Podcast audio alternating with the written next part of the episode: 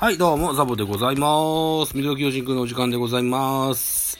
えー、この番組、ミドル巨人くんの巨人おじさんザボが、巨人を語る番組でございます。はい、といったところで現在収録しておりますのは11月の、うん、8日、月曜日、18時43分になっております。えー、昨日の11月7日日曜日、14時、甲子園で行われました、巨人対阪神の一戦の振り返りをしてみたいと思います。よろしくお願いします。このゲームは、CS ファーストステージの第2回戦目といった形になっております。結果、4対2、巨人の勝利といった形になりました。はい、えー、巨人は7安打、阪神は11安打と、いう形になってますけど、なんとか巨人が勝ったといった形になってます。勝ち投手は高木京介、2番手のピッチャーでした。1勝。えー、負け投手は青柳紅葉1敗、セーブ。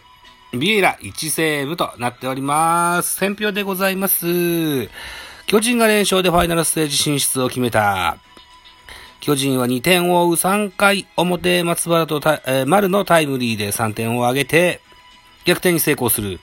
そのまま迎えた8回には、ウィーラーの犠牲フライが飛び出し、1点を加えた投げ手は3番手戸郷が、3回無失点の高救援。その後は5回の5人の系統でリードを守り切った。敗れた阪神は攻守に制裁を書いたと。いったスポナビの選評でございました。3番手戸郷3回無失点の高救援。はー。出だし悪かったっすよ。でもね、後半修正できました。うん、これは一個でかかったかもしれませんね。はい。といったところで、投手系統を見てみましょうか。いや、すごいな。巨人は2、4、6、8名も使ってございます。えー、マシンガン系統ここにありと。は い、った形になってますね。じゃあ、巨人の系統から見てみましょう。先発は高橋祐希でした。1回と3分の2を投げて、46球被安打5奪三振3、2失点といったところで早々にピッチャー変えました。えー、2番手高木京介、3分の1イニング投げまして3球1安打、無失点といった形ですよ。うん、3球で勝利し投手になったといった形になってます。えーっと、3番手、統合小生。3イニング投げまして、44球被安打3、奪三振1、フォアボール2と、いった形です。うん。結構ね、シャバダバだったですけどね。はい。後半戦、後半戦じゃない。えー、っと、2イニング目ぐらいからね、えー、調子を取り戻したような印象があります。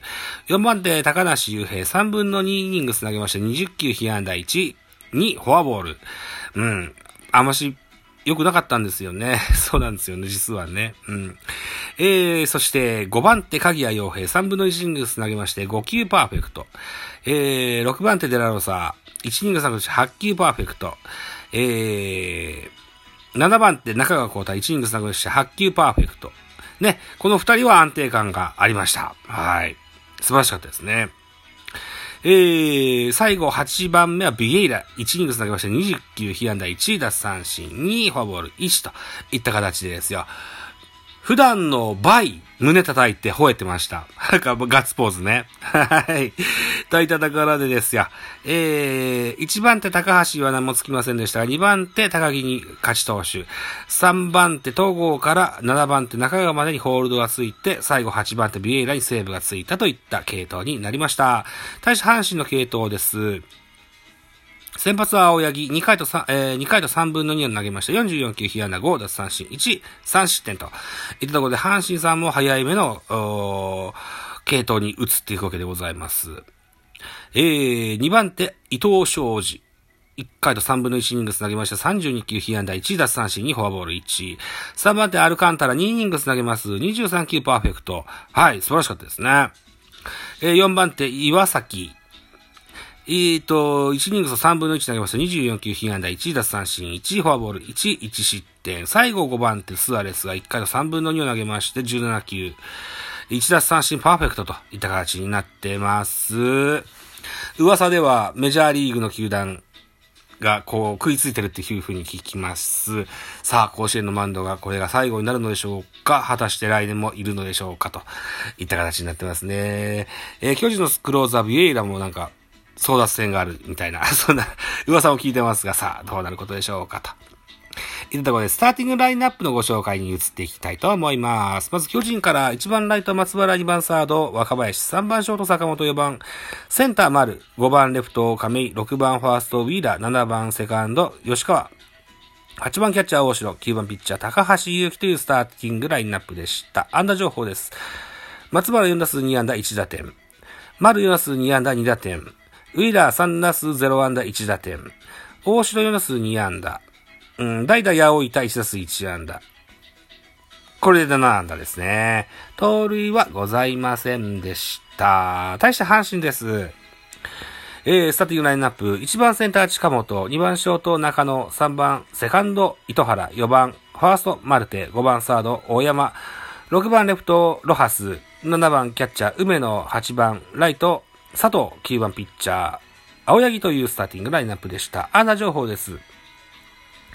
近本5打数2安打、中野4打数2安打1打点、糸原4打数1安打、マルテ5打数1安打、ロハス5打数2安打、梅野4打数1安打。佐藤3打数1安打1打点。えー、代打山本1打数1安打といった形でしょうかね。はい。えー、阪神も盗塁ございませんでした。両チームとも、初戦からガラッと、スターティングラインナップを変えてきたといった印象ですね。えー、っと、巨人は初戦高橋春人に対して、右バッターをずらっと並べてきた印象がありますし、ありましたが、2戦目は右サイドスローの青柳、左バッターをずらっと並べたような印象がありました。5番レフト亀井っていうのもその象徴の一個じゃなかろうかと思います。対して阪神。初戦は大山と佐藤、そして梅野、このあたりをですね、えー、スターティングラインナップから外してましたが、2戦目入れてきました。やっぱ火力不足を感じたのかななんていうふうに思ってます。はい。えー、友人のジャビットボーイズさんというスタンド FM の配信者の方曰くですね、こっちの打線の方がこ迫力を感じて怖いよねって言ってらっしゃいまして、うん、僕も同感に感じてます。はい。えー、ただなんとか競り勝ったといった形になってます。さあ、得点シーンの振り返り。まず2回の裏阪神の攻撃でございます。先制は阪神でした。ワンアウトランナー2塁から、佐藤輝明がレフトへタイムリーヒットを放ちまして、阪神先制1対0とします。えー、青柳倒れて、ツーアウト。えー、近本、ライトへヒット、一塁三塁。えー、中野、ツーアウトランナー。一塁三塁から、えー、このタイミングで巨人は高橋から、えー、高木にピッチャーを変えますもですよ、レフトへタイムリーヒットを放ちまして2対0と、さらに加点をしますと。いった形で2回し裏終了時点で2対0となりました。その次ですね、その次の回、3回の表巨人の攻撃です。えー、っと、えー、吉川の打球を中野がファンブル、エラーという形ですかね。一塁に出塁を許してしまいました。大城ライトへタイムリー、えー、ヒットで、一塁二塁、ノーアウト一塁二塁とします。で、えー、高木京介のところに代打、八百板。えー、八百板が、あカウント、ノー、おあ、ノーアウトから、えー、ライトへヒット。で、これ満塁としますよと。いた形で、ノーアウト満塁、松原聖也が、えー、レフトへタイムリーヒットで2対1。えー、さらに、えー、ツーアウト満塁となって、丸、ライトへタイムリー。これが3、2点加えて3対2となるんですね。はい。4回から7回までずっと0が続きます。8回表になります。8回表、えー、巨人6番バッターウィーラー、ワンアウトランナー2塁3塁から、えー、守護神スアレスからですね、ちょっと早めに出てきましたスアレスから、犠牲フライを放放ちまして2対4といった形で、えー、このままゲームセット4対2、巨人の勝利といった形になりました。はい、ウィーラーは2試合連続の打点付きといった形になってますね。うん。えー、このゲームでは、サードに入ってた若林、センター丸、えー、ともにファインプレーも飛び出しました。対して阪神は、ん中野が、ちょっと送球も、なんとかファーストマルテが取ってくれてアウトになってるような送金も多かったような気がするし、ファンブル的なものも多かったような気がします。はい。といった形で、何やらセリーグでは巨人は守備が上手い方、阪神は下手な方っていう、う イメージになっておりますけれどもね、そこの隙をつけたのかななんていうふうな印象がございますというふうな感じですね。はい。といったところでございまして、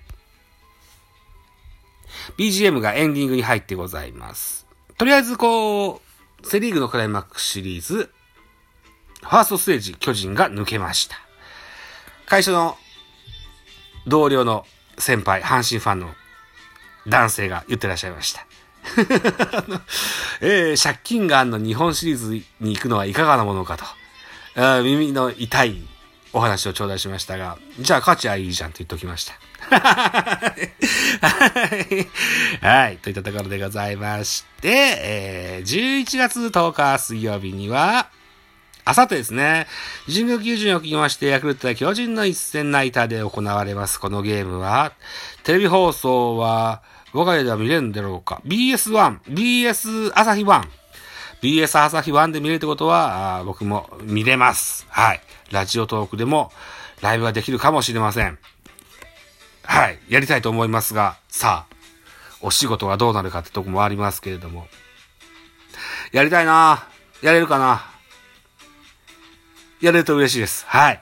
といったいう風な形でございまして、残り20秒となりました。締め工場はなしといったところにしときましょう。はい。といったところでこれからですね、えー、音高の音楽なし配信を編集していこうと思いますので、また Apple Podcast でお聞きの方は音高ぜひ聞いてみてください。よろしくお願いします。バイチャ